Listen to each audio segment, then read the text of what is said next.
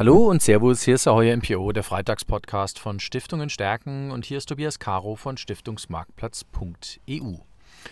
Ja, in der heutigen Folge Freitagspodcast treibt mich eine Frage um, die ich neulich mit Bernhard Mattes, dem Fondsmanager des BKC Treuhandportfolios, besprochen hatte. Und die danach auch einfach so ein paar Gedankenschleifen ausgelöst hat. Und zwar ist es die Frage, ob Stiftungen ob des Niedrigzinses auf die Barrikaden müssten ob sie nicht eigentlich dagegen opponieren müssten, ob sie nicht eigentlich ganz klar im Bundestag, im politischen Diskurs stattfinden müssten als Akteur, der sagt, pass mal auf, wir können uns den Nullzins nicht leisten. Und wenn ihr den Nullzins da unten lasst, beziehungsweise den Zins strukturell nahe Null belassen wollt in der Zukunft, und ob der Investitionsprogramme sehen wir nichts anderes, dann brauchen wir von euch einen Persilschein in unserem Stiftungsvermögen auch ein bisschen was anders machen zu können, als jetzt zum Beispiel einfach nur AAA-Bundesanleihen zu kaufen oder ein bisschen die Aktienquote beizumischen. Und da gehört dann von politischer Seite unter Umständen äh, dazu, dass vielleicht die Stiftungsaufsichten ein Stückchen an die Hand genommen werden. Dass Stiftungsrechtsreform nicht nur als Vereinheitlichung des Stiftungsrechts gesehen wird, sondern da gehört dann vielleicht auch dazu, dass Stiftungsrechtsreform als Hilfestellung gesehen wird, dass die Stiftungsaufsichtsbehörden insgesamt mehr in die Rolle des Sparringspartners reinwachsen für Stiftung A, B oder C. Es ist ja so, dass die Stiftungsaufsichten Rechtsaufsicht sind. Das heißt, sie schauen, ob das von der rechtlichen Seite alles passt, werden aber natürlich auch zu Themen wie Vermögen, Stiftungsvermögen, wie veranlage ich denn Stiftungsvermögen gefragt. Und wenn ich da aber Leute sitzen habe, die einfach diesbezüglich nicht so richtig sprechfähig sind, weil sie vielleicht selber in der Kapitalanlage keine Profis sind, weil das nicht ihr Job ist, weil es noch nie ihr Job gewesen ist, sich mit Kapitalanlage zu beschäftigen, dann sind das natürlich auch die falschen Sparringspartner. Dann sind das natürlich auch nicht die richtigen, wenn es darum geht, Fragen zu eruieren, ja, wohin muss ich denn mein Stiftungsvermögen künftig investieren, wenn ich auf der einen Seite den ordentlichen Ertrag konservieren will, wenn ich auf der anderen Seite aber auch den Stiftungsstock nicht auszehren möchte. Denn es ist natürlich schon so, dass man mit klassischen Allokationen 70 zu 30, 80 zu 20 irgendwo noch einen ordentlichen Ertrag von vielleicht 2% oder 1,5% bekommt.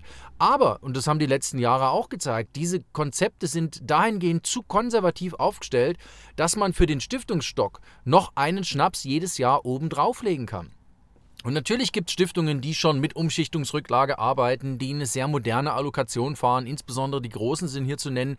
Auch viele mittelgroße Stiftungen haben natürlich dort entsprechende Schritte unternommen. Aber wir hören von vielen anderen Stiftungen, die uns erzählen, dass sie einfach bei der Asset Allocation, bei der Vermögensanlage ähm, einen Sparingspartner vermissen, dass sie nicht so richtig wissen, was ist denn eigentlich ein stiftungsgeeignetes Investment, dass sie ein Stück weit Angst haben vor Haftungsrisiken, dass sie sich nicht so richtig trauen, das Stiftungsvermögen ein Stückchen breiter aufzustellen, die Aktienquote höher zu nehmen, die Rentenquote runterzunehmen. Das bedeutet ja, wenn ich die Aktienquote rund, äh, hochfahre, dass ich die Rentenquote runterfahre.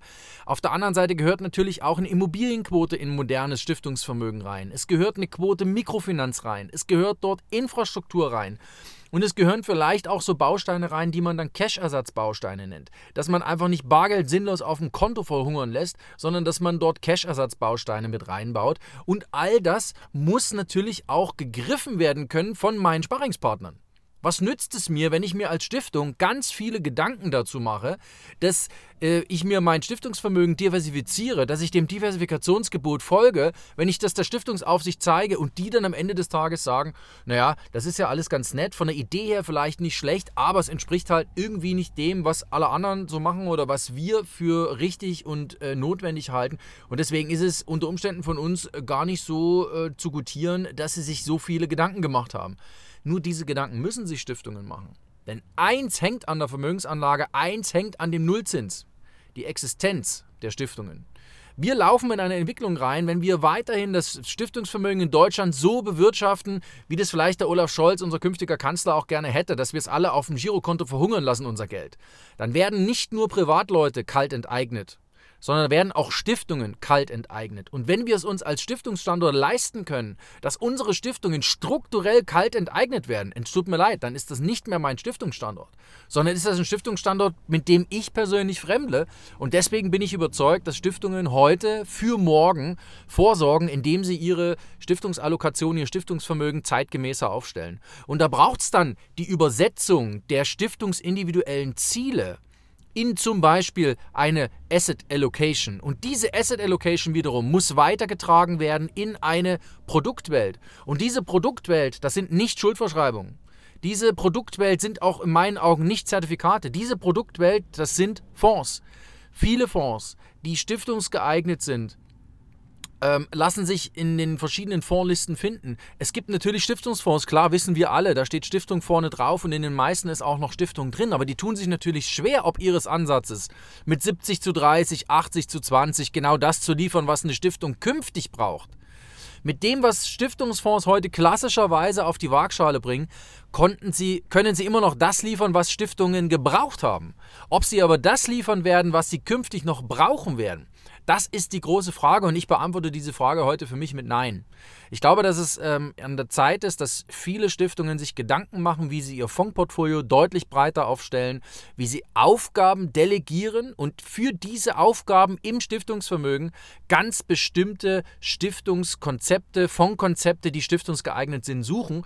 Und da sind dann auch Konzepte dabei, die tesorierend sind. Die Stiftungsrechtsreform ist diesbezüglich ein Gamechanger. Ich glaube fest dran, dass wenn ich mir als Stiftung Gedanken mache und das bis zu Ende denke, vielleicht auch das Ganze wie Frau Merkel vom Ergebnis her denke, was heißt das denn, dass ich künftig auch Umschichtungserlöse für meinen Stiftungszweck verwenden kann? Dann bedeutet das nichts anderes, als dass ich auch tesorierende Fonds verwenden kann. Das heißt, dass ich Fonds verwenden kann, die vom Ursprung ihres Wesens her auf meinen Stiftungsstock einzahlen durch ihre Performancebeiträge und dass ich mir Teile dieser Performancebeiträge und damit nicht den Stiftungsstock, sondern Teile Teile dieser Performance-Beiträge für den Zweck rausschneide, das ist ja im Prinzip das, was die Stiftungsrechtsreform jetzt an Möglichkeiten den Stiftungen an die Hand gibt.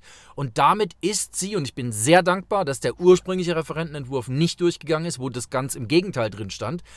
Ich bin sehr dankbar, dass das als Regelung jetzt in den äh, Stiftungsrechtsregularien aufgenommen werden äh, worden ist. Aber und das ist der wichtige Punkt. Stiftungen müssen das jetzt mit Inhalt füllen. Denn natürlich ist eine Vereinheitlichung des Stiftungsrechts ähm, auch in gewisser Weise problematisch. Wir hören ja dazu momentan die ganzen Kommentare.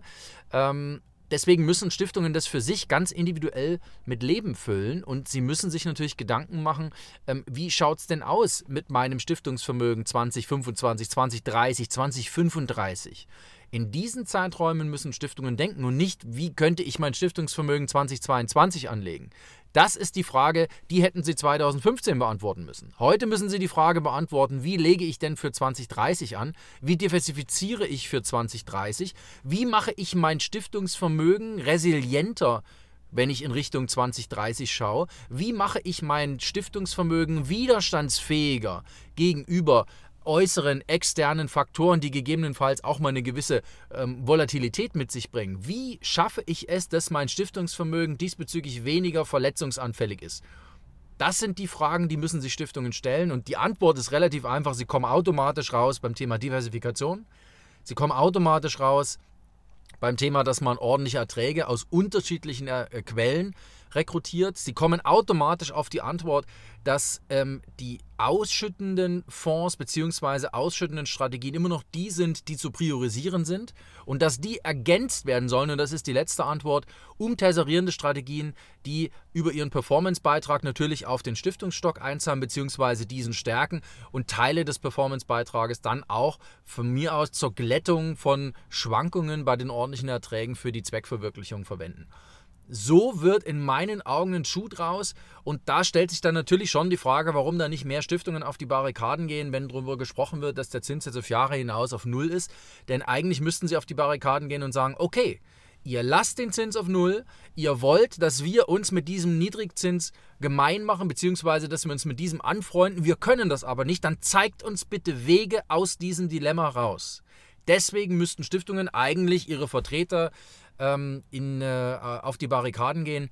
wir kommen nicht an den Punkt, das ist klar, ähm, weil wir da wahrscheinlich ähm, auch zu viel verlangen an der Stelle. Aber dass es natürlich auf diese Frage, wie kriege ich dieses Dilemma gelöst, Antworten gibt, das ist, steht nur auf einem anderen Blatt auf der einen Seite. Auf der anderen Seite gibt es diese Antworten. Diese Antworten muss ich mir einfach entlang dessen, was ich für meine Stiftung ganz individuell in meiner Kapitalanlage für, Stift, äh, für Ziele gesucht habe bzw. definiert habe, entlang dessen muss ich mir meine Antworten zurechtlegen. Und die Antwort ist nicht, und damit schließe ich die heutige Folge Freitagspodcast auch hier MPO, die Antwort ist nicht, dass ich sage, ich bleibe meiner 80 zu 20, 70 zu 30 Allokation treu. Ich bleibe der Bundesanleihe treu, denn eines Tages wird sich das Ganze wieder wenden, das Blatt. Ähm, ich bleibe meiner sehr, sehr konservativen Anlagerichtlinie treu. Das ist nicht die Antwort auf das, was 2030 bzw. Beyond 2030 im Stiftungsvermögen gebraucht wird. Ja, Sie merken, das Thema treibt mich um, das Thema treibt mich auch an, äh, Ihnen immer wieder neue Ideen ins Stiftungs-, für das Stiftungsportfolio, für das Stiftungsvermögen ähm, zu servieren. Ähm, wir bleiben hier an dem Thema definitiv dran auf Stiftungen stärken, unserem Blog im Freitagspodcast und natürlich auch auf www.fondfibel.de, unserer Arbeitshilfe rund um die Voranlage von Stiftungen. Wenn Sie dort mal in den Ratgeber reinschauen, sehen Sie schon die ersten Inhalte dort zum Thema. Wir werden auch in Kürze eine Inflationscheckliste für Stiftungen veröffentlichen, wo man dann einfach relativ schnell sieht, okay, das muss ich tun, wenn die Inflation zuschlägt und wenn ich weiterhin im Nominaluniversum gefangen bleibe bzw. investiert bleiben will. Ähm, das sind alles Dinge, die uns umtreiben äh, und die uns natürlich auch antreiben, für Sie immer wieder neue Ideen zu kreieren. Ja, das war's. Ich wünsche Ihnen äh, viel Spaß beim Hören hier auf Stiftungen stärken. Nächste Woche natürlich wieder eine neue Folge Freitagspodcast. Ja. Und äh, den 6.4.2022 können Sie sich schon mal vormerken, vielleicht ein bisschen dicker im Kalender anstreichen. Es wird der dritte Tag, äh, dritte virtuelle Tag für das Stiftungsvermögen sein. 6.4.2022 ab 9.30 Uhr. Alles auf www.vtfds.de.